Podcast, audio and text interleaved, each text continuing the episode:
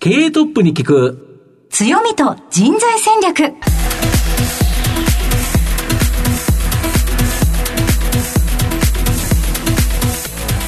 毎度相場の福の神こと藤本信之です。アシスタントの飯村美希です。経営トップに聞く強みと人材戦略。この番組は相場の福の神藤本信之さんが注目企業の経営トップや人材戦略を担うキーパーソンをゲストにお迎えしてお送りします企業を作るのはそこで働く人ということなんですがゲストには毎回事業戦略上独特の強みとその強みを生かすための人材戦略じっくりとお伺いしていきます。この後早速トップのご登場です。この番組は JAC リクルートメントの提供でお送りします。経営トップに聞く強みと人材戦略。経営トップに聞く強みと人材戦略本日のゲストをご紹介します東証グロース上場証券コード4450パワーソリューションズ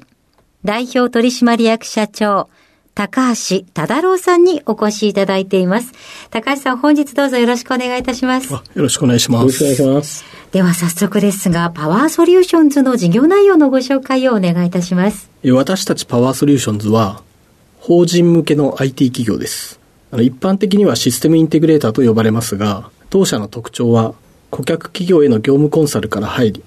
その企業の理想の状態にあと一歩足りない個別の IT 課題に応えるシステムを構築したり、業務自動化のための RPA 導入などをする DX 推進が得意であることです。はい。ありがとうございます。また事業内容についてはじっくりと伺わせていただきたいと思いますが、まずはトップは企業にとって大切な人材であり強みでございます。トップのお人柄に迫らせていただきたいと思いますので、しばし質問にお付き合いよろしくお願いいたします。ます。では、高橋さん、生年月日を教えてください。はい。1976年3月27日です。はい。現在おいくつでしょうか ?47 ですね。はい。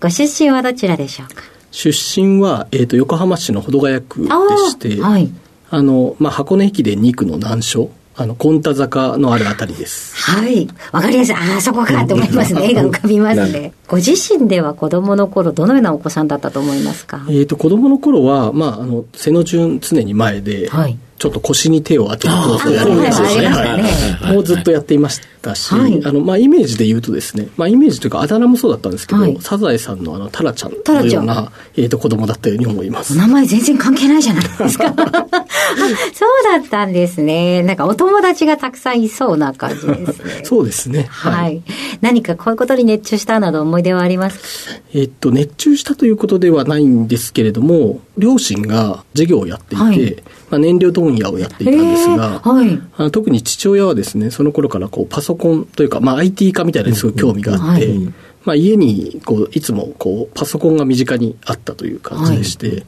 あの、ご存知かどうかわかりませんが、あの、シャープの MZ2000 とか。めっちゃマニアックそうなんですね。あの、N、NEC なのかな ?PC88 とか98とか、まあ、次々とこう、アップグレードされていってですね、まあ、父が仕事で使わない時には自由に触らせてもらえて、うんまあ、それ何やってたかっていうとゲームとかやってたわけですけれども、うん、まあ、今思うとまあそんなようなことも現在のキャリアには影響を与えているかなというふうに思います。そうでしたか、うん、小さい頃からパソコンには縁があったということなんですね。そうですね。はい。えー、その高橋さんは千葉大学教育学部にご進学されたということなんですけれども、これはなぜだったのでしょうか？そもそもなんかなんていうんですかね、人っていうのは、まあ、根源的にこう何か、人に何かものを教えるということが、まあ、好きなあの生物だと思うんですけれども、はい、まあ、私もそういうことが、まあ、好きでしたし、まあ、実際誰かにものを教えるみたいなこともやっていましたし、まあ、将来のキャリアを考えたときに、まあ、ものを作るっていうのも良いんですけれども、まあ、人を作るっていう仕事ができる教育者っていうのは、すごく魅力があるかなというふうに思って、まあ、教育学部を選びました。はい。ちなみに、あの、人に何か教えることがあったと今おっしゃられましたけれども、例えばどのようなことでしょうか、えっと、まあ、例えば中学校の頃で言うと、おまあ、その時クラスにいた、例えば数学が苦手な子とかに、はい、その数学を教えるとか、あまあ、そういうことも、まあ、まあ、同級生の間ですけれども、そんなことをやってたりしましたので。あ、そうでしたか。はい、その後、学校の先生をずっと目指されていたんでしょうか？そうですね。学校の先生を目指してはいたんですけれども、まあ、あの、ちょっと大学の頃の話をすると、はい、まあ、すごく、まあ、不真面目というか、ま、真面目な、あの、学生ではありませんでした。はい。で、えっと、そのためですね、こう、学校の先生になるとかならないとか以前に、はい、そもそも卒業すら危ういと大変なことでした。はい、状況でして、はい、まあ、そのため、その、学校の先生の採用試験とか、まあ、就職活動も特にしていなかったということもあって、まあ、その私千葉大学にいたので、まあ、千葉の方に住んでたんですけれども、えー、4年生の12月ぐらいですかね、まあ、留年する方が、まあ、就職に有利であるという説明をこう実家にのに帰って両親にするために帰宅したんですけれども、はい。はい、まあ、その時その話をした時に、まあ、両親はですね、まあ普段全然起こらない人たちなんですけれども、まあ、留年は絶対許さんということで、はい、まあ、そこでですね本当になんていうその日の新聞に入っていた折り込みの求人広告を渡されて、はい、まあ、その中から就職先を選びなさいということで選ばされたりしました。結構ご、あの、お優しいご両親だったんですよね。無理やり社会に出させるためにということで、うん、多分その、そういう気持ちだったと思うんですけれども、本当にその日の求人広告を渡されて、その中にはですね、まあ、歯科助手とか、はい、まあ、パン屋とかのアルバイトとかに混じって、はい、まあ、本当に小さいですね、システム開発会社の正社員募集の、まあ、募集のこう広告があって、うん。まあ、この中で行ったらっていうことで、一番近い、はい、まあ一番こう、まあ、一番興味を持てるかなということで、はい、まあその会社を選んだという感じです。なんと強引なスタートだったのでしょうか。あ、そうでしたか。でも、はい、まさにその場で選ばなきゃという気持ちにはなったんですね。そうですね。あの、やっぱりその時、非常にきつく言われましたので、今まであんまりそういうふうな、あの、ことで会話したこともなかったんですけれども、やっぱこれはなんか、大変なことなんだな尋常でない、はい、尋常でないことが起きているんだろうということで、でまあ、留年というのは、まあ、確かにお金もかかることですし、まあ、そんなに裕福な家庭ではなかったので、まあ、そういう意味ではすごく、あ、これ、真面目に考えないといけないことなんだなということで、まあ、本当に真面目、真面目にというか、その中で、えっ、と、選んだという感じです。すぐそちらの会社にお勤めになられたんですか？そうですね。その後すぐ千葉に戻って電話をして、で、その会社に面接を受けにったという感じですね。どのような形の会社だったんでしょう？えっと、まあ、さい本当その最初の会社は大手 IT ベンダーの二次受けの会社でしたね。はい、そちらでは何年ほどお勤めだったえっ、と、3年を勤めて、で、そこではあの、オープン系のプログラム開発をしたりとか、まあ、その開発したシステムを元請けのお客様、まあ、これ金融機関だったんですけれども、はい、導入する仕事っていうのをやりました。もともとパソコンと縁があったとはいえ、いきなりこう、SE っていう業界に飛び込まれて、その時のお気持ちとしてはいかがでした？あの、やっぱパソコン自体は結構好きでしたし、あの、えっ、ー、と、大学の時もですね、まあ、不真面目ではあったんですけれども、はい、パソコンはやっぱ身近に、まあ、あの、家で持っていて、はい、まあ、そこでホームページの作成とか、あまあ、そういうことはやっていたりもしたので、まあパ、パソコンの仕事をやるということに対して特に抵抗はなく、まあ、そこに仕事は、えっ、ー、と、大変面白かったです。まあ、ただですね、やっぱこう、二次受けっていう特性があって、まあ、この自分の会社の名刺をですね、お客さんに渡すことができなかったり、自分の会社の名前で仕事をするってことができないんですよね。はい、なので、こう元請けと二次受けの壁とか、はい、まあ、そこにコンプレックスみたいなことことを感じて、まあ、そういうちょっと下請け、えー、多重下請け構造の SI 業界ではちょっと嫌だなというようなですね、ちょっと思いは感じていました。では次は転職をされるということですか？そうですね。元請けの会社に行くとかっていう方法も、まあ、あったでしょうし、はい、まあ、そういう会社を選ぶっていうこともあったんですけれども、まあ、こう、我々、私が働いてた時は、作ったシステムは元請けの金融機関にこう導入するという仕事をしてたので、はい、やっぱ金融機関の情報システム部門に、えー、と入るっていうのは、まあいいんじゃないかということで、うん、まあ、そこで、えー、とそういう環境で仕事をしたいと思うようにななりました。はいそちらでは何年ほどお勤めだったのでそこもですね、えっと、3年勤めました。あの、外資系の金融機関の情報システム会社に入社して、そこで3年、えっと、働くことになりました。はい。その後、現在のこのパワーソリューションズまでのご経緯というのはどういう流れなのでしょうか？えっと、外資系金融機関の情報システム子会社は、まあ、外資系っていうこともあって、まあ、すごいパーティションに区切られた、まあ、半個室のような場所での、いい感じですね。まあ、あの、いい感じのですね、仕事環境で、まあ、そういう仕事環境すごい素晴らしかったし、一緒に働く皆さんもとてもいい方でいらっしゃいました。ただ、こう仕事に対するスタンスがどうもこう合わなかったというのがあります。うん、でこれはあの事業会社の情報システム部門というのは基本的にコスト部門ですので、はい、まあ、仕事っていうのがこう降ってきたときにこうできるだけこうの脳から始めるというかですね、こう受け受けない方がいいっていう感じで、まあ、新しい仕事の依頼はできるだけ受けないというスタンスで、えー、仕事をされていたように、えーと、移ったんですね。はい、でこれはあの私自身がこういろいろな経験の機会を得て成長したいというふうに思っていましたので、まあ、ここがあの私には、えー、合いませんでした。ではもっとこうガツガツあの経験を積めるようなという思いがあってまた転職をされるということですか、そうですねはい。えっ、ー、と最初の会社で勤めていた時に、まあ、その大手 IT ベンダーにいたのがもともと当社の創業者であった佐藤が働いておりました、はい、で、えっ、ー、と、佐藤から、まあ、この私があの外資系の金融機関の情報システムで働いた3年間の間に、まあ、人間関係は佐藤との人間関係は続いていましたので、はい、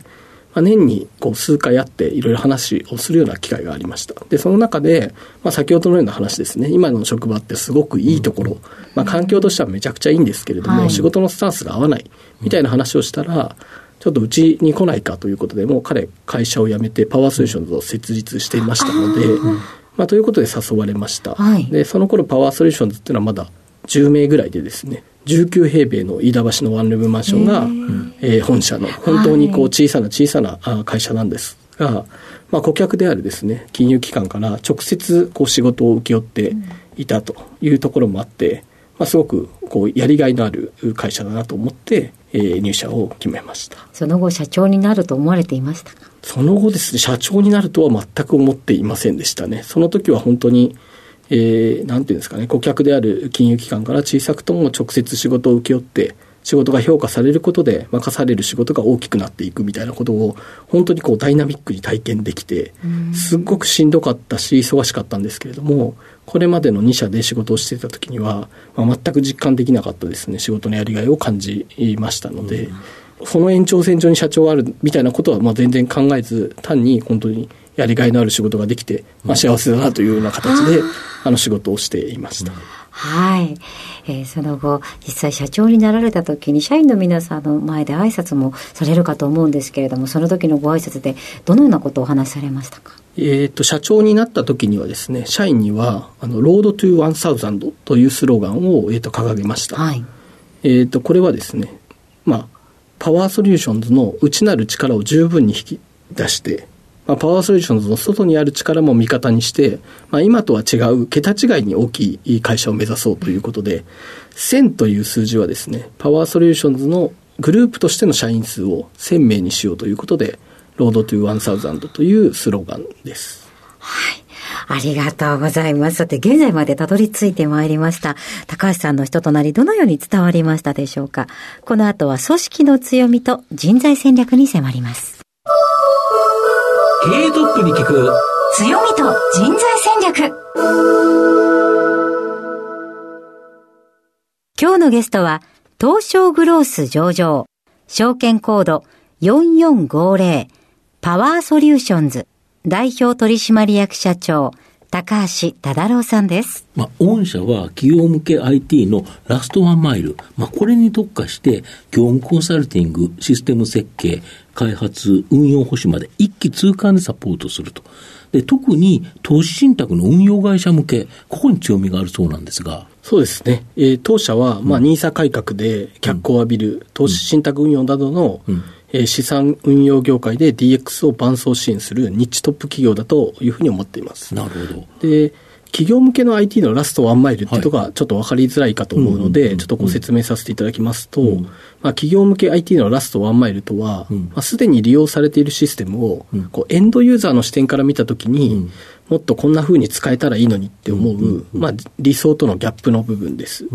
で、投資信託の運用会社は、まあ、どの会社も基幹システムや情報端末は、うん、まあ、大抵ですね、決まった大手ベンダーからのシステム提供を受けてます。まあ、そうですよね。はい、でこれらシステムはなくてはならないものなんですけれども、うん、それらを十二分に活用するために、まあ、当社の力が必要とされています。なるほど。その会社向けに合ったようにうまくカスタマイズ、最後に使いやすいようにしてあげる、ということですよね。もう複数のシステムが、あのある中で、まあ、それらをこうエンドユーザーから見てより使いやすくする、あと一歩を、まあ、我々が対応しているといいう理解をしていただければと思います。なるほど。あともう一つ、御社子会社にですね、エグゼクションという会社あるんですけど、はい、えー、こちらではクラウド基盤の構築、運用、まあ、これで安定的に成長してるそうなんですけど。そうですね。えっ、ー、と、子会社のエグゼクションとは、うん、まあ、2021年に一緒になりました。うん、DX テーマとして、えっ、ー、と、おっしゃる通り、クラウド化っていうのは注目されておいて、ねはいえー、10%超のですね、うん、安定着実な成長をしていますし、うん、まあ、我々パワーソリューションズの顧客への、うん、えーと、共同提案などの案件も、えーと、増加しているところです。なるほど。で、御社、この RPA のソフト、えー、 UiPath RPA プラットフォーム、まあ、これのですね、ライセンス販売および導入サポートが大きな仕事になってるそうなんですが、これ RPA ソフトってどんなもんなんですか？えっとですね、まあ、RPA というのは、まあ、 Robotic Process Automation の略で、うん、まあ、普段こう手作業でやっている業務とかを、うん、まあ、ロボットがこう自動化すると、まあ、ソフトウェアロボットで自動化するという話です。で、UI パスのライセンス販売とかおよび導入サポートについては、売上構成比はまだ、まあ、10%弱ではあるんですけれども、まあ、非常に高い成長率でビジネスを拡大してます。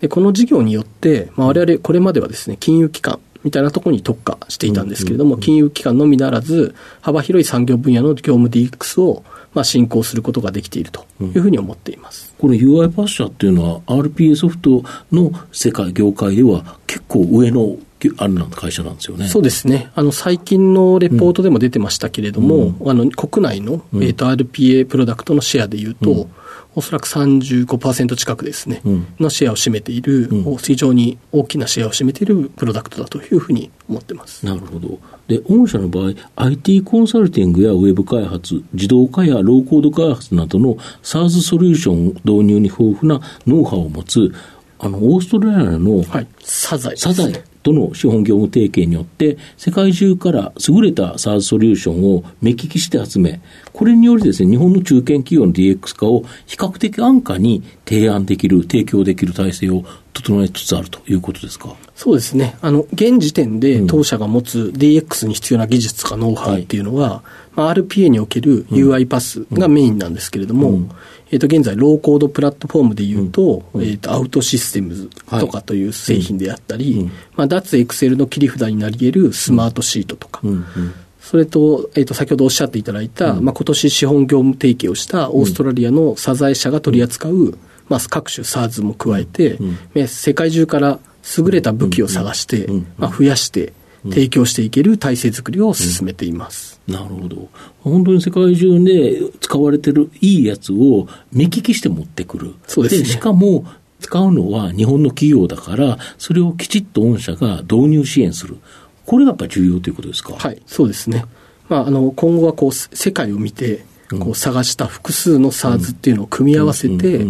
まあ、ローコードなソリューションを提供するということが、うん、まあ、当社の成長を、まあ、引っ張っていくというふうに考えてますので、うん、あのそういうふうな目利きみたいなところが、まあ、非常に重要だというふうに考えてます。なるほど。まあ、そんなパワーソリューションズを支えるっていうのは、人材、人の力ということだと思うんですけど、今、御社グループで何人ぐらい働いてるんですか？パワーソリューションズグループ全体で、うんまあ、ビジネスパートナーで来ていただいている方も含めると、総人員数は約630名です。なるほど。で、上場直後の2020年末がですね、うん、約270名でしたので、うん、まあ、2倍になったという形です。今の目標がサウザンド、1000ということだから、はい、まずはその1000、270から630、630から1000にっていうところが今の目標ということですか？そうですね。はい。なるほど。で、主な部門ごと、えー、人員配置、どんな感じでされてるんですか？えーと、ざっくり言いますと、うん、DX 推進とか DX コンサルティングをやっているものが65%、うん、クラウドインフラを対応しているのが25%、なるほど。で RPA 関連サービスが10%、うん、アウトソーシング10%といった、え構成です。なるほどでここでいう強みはですね、まあ、大きく2つで、まあ、業務に強いということ。なるほど。で、これはあの資産運用ビジネスの専門性を持っているということです。で、もう一つは、クラウドとか RPA といったモダンな SARS サービスを生かした提案ができるということかなというふうに思っています。なるほど。で、特にですね、RPA は国内でもシェアの大きい UI パスダイヤモンドパートナーであるということも大きな強みになっています。なるほど。そうすると、強みのある産運用会社、まあ、これ向けにはさらに行って、それ以外の一般的な企業に対しては、まあ、UI パスを中心としたような、まあ、SARS のいいものをいろいろ提供できる、これがやっぱ御社の大きな強みですか？そうですね。今はその目利きをして、きちんとこう、うん金融機関以外のところには、そういった SARS をマルチで提供していくこと。で、我々強かった資産運用のところについても、もちろんシステムのやり方をこう変えていかなければいけませんので、まあ、今までスクラッチで作っていたシステム開発を、そういったマルチ SARS のソリューションを使ってですね、あの変えていくみたいなことを、まあ、両利きでやっていきたいなというふうに思っています。なるほど。御社人材のところの活用方法として、井村さん新選組大好きだと思いますけど、そうですよね。はい。なんか新選組になぞらえたような、その組織があるとか。そうですね。まあ、我々の、えっ、ー、と、組織運営の方法は、マネージングディレクター制というものを引いていて、うん、はい。そのマネージングディレクターっていうのは、まあ、一人一人が、まあ、新選組の隊長みたいな形で。うん、10番、11番ぐらいまでこう、あそうですあ。まさにそういう形で。はい、新選組って一人の隊長に対して何人かついてるっていう感じじゃないですか。そういう形でこうやっていって、で、まあ、その新選組っていうのはただですね、こう歴史に名を刻んだ、あの、なんていうんですか、対とかチームではあるんですけれども、うん、やっぱ結果的にもちょっと負けてしまったという ところもあったりするので、まあ、私はやっぱりこう負けない新選組を作るために、うん、まあ、よりその組織運営をこう考えていかないといけないなというところは問題意識としてあります。タイの組織運営自体は、あの素晴らしい、あの、あれがありましたからね、新選組はね。なるほど。だ中間管理職的な隊長がちゃんといて、その人たちがその下を、はい、まあのまとめることによって、チームとして業務を行う。一、ね、人がやるんではなくて、はい、やっぱりチームで頑張るっていうことですか？そうですね。なるほど。そこがやっぱり御社の強みになってると。で、ね、例えば、そういう人材っていうのは、一つはその新卒採用で取ってくる、もしくは経験者採用で取ってくるという、この二つのルートがあると思うんですけど、御社の場合、今、どのように、えー、人材採用されてるんでしょうか？えっとですね、まあ、昨年、うん、あの、1年間で見ると、グループ全体で大体42名が増えているんですけれども、はいまあ、そのピュアな新卒社員は20名、うん、えー、ぐらいなんですけれども、うん、それ以外では、うん、あの他業種で IT 未経験の若手、まあえっと、この若手って言っても第二新卒とかっていうよりはもうちょっと範囲が広くて、まあ、30歳ぐらいまでの未経験採用とか、あともともと IT 企業にいたんですけれども、うん、まあ、結婚、出産によるブランク期間のある主婦の方の採用などが、うん、えー、と今増えています、うん、で。採用については、もう今ですね、そもそもあの IT 人材の採用っていうのはめちゃくちゃ難しい厳しいですよね。そうですね、はい、というのはもう分かってますから、まあ、今後もですね、普通の常識にとらわれず、まあ、あらゆる方法にチャレンジしていきたいなというふうに考えています。なるほど。例えば新卒採用であれば、やはりパワーソリューションズには、こんな人に来てほしいなど、望む人物像なるもの、ありますでしょうか？えーとまあ、我々あの、まあ、システムインテグレーションの企業として、うん、まあ、お客様と非常に近い立場で仕事をしていますので、うんうんあのプライム案件で受けているというか、まあ、いわゆる二次受けとか三次受けの会社ではありませんので、まあ、やはりお客様と一緒の気持ちになって、その企業の IT の課題を解決したいとか、人と対話をするのが好きという方がやっぱり一番活躍できるかなというふうに思ってまして、で、まあ、我々はそのお客様と一つのチームになってですね、うん、思いとかビジネスの実態を深く分かりきる、うん、ことが大切だと思ってますので、うん、自分も顧客企業の一員であるというスタンスで、まあ、当事者意識を持って仕事ができる人を求めています。なるほど。あと、実際に入ってきた人材、これをですね、いかに育て上げるか。やっぱり、その未経験者の方なんて、特に全く経験がないわけですから、これ育てない限り、あの、仕事がやりようがないということだと思うんですけど、はい、その中では、御社どのように育成されてるんでしょうか？はい。まあ、当社にはですね、えっ、ー、と、実は社内大学という人材育成の場があります。はい、これあの、我々ラストワンマイルがとかっていうのをよく言ってるんですけれども、うんうん、この大学の名前はですね、うん、 Next Mile University という名前です。なるほど。で、この、え当社の社員というのは、入社と同時に、まあ、入学するということになってまして、うん。えー、この大学、どんなカリキュラムで構成されているかというと、うん、まあ、社員同士で教え合う社内研修と、うん、まあ、優れた外部研修をミックスしたカリキュラムで構成されていて、で階層別に人材育成を行っています。なるほど。この仕事を通じて自分自身の未熟さを知って、まあ、足りないラストワンマイルを埋めるためにこの大学で学んで、うんさらにまた次の成長を追い求めるというのが、このネクストマイル大学の、えー、とコンセプトになっています。なるほど。だからこそ未経験者の方でもきちっと入れて育て上げられることが社内でできるからこそ雇えるっていうことですよね。そう,、ね。はい。じゃないと未経験者の方、そうそのまま掘り出したら、え、どうやって仕事すんのっていう形になっちゃいますよね。はい、これまではですね、うん。本当に新卒社員に特化した、えー、と教育プログラムを設けていて、うんまあ、要は4月に入社したら、ん。9月までの間の5か月間、うんうんうんみっちり座学で、えーまあ、我々のトップエンジニアが教えるみたいなことをやっていたんですけれども、うん。うん。まあ、それだけではなくてですね、うん。こう仕事をやる過程の中でも、あきちんと研修していけるようにということで、その社内大学もこう混ぜ合わせたような形で、えー、と作り上げたという形です。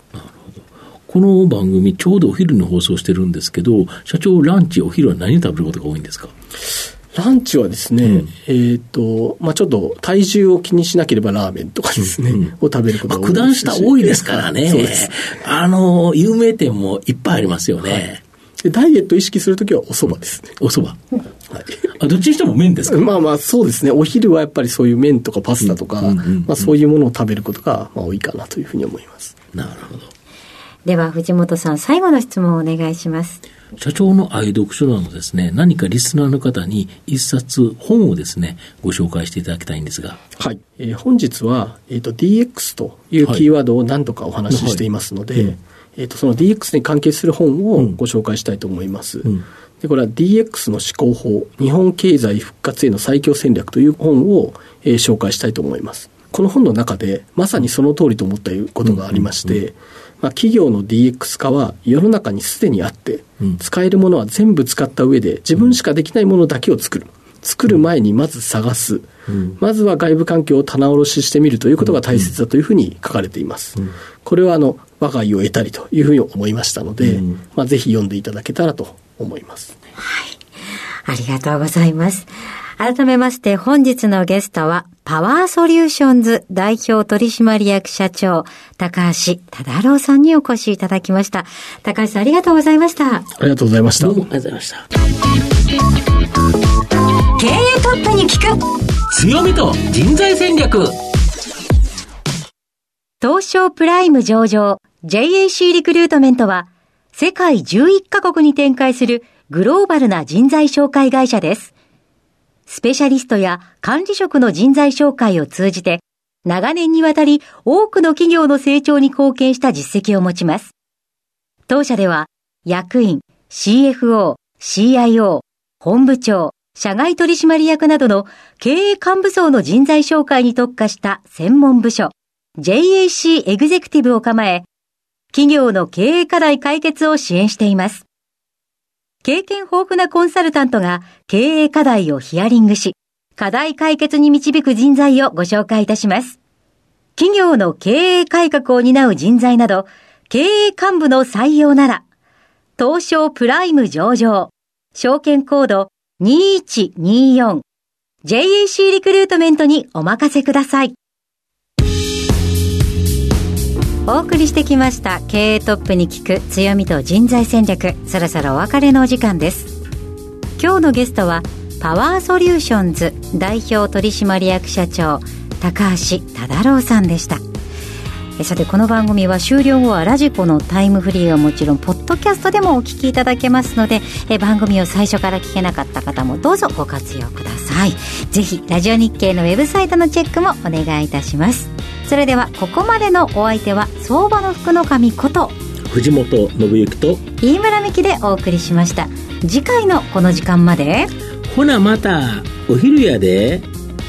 経営トップに聞く強みと人材戦略この番組は JAC リクルートメントの提供でお送りしました。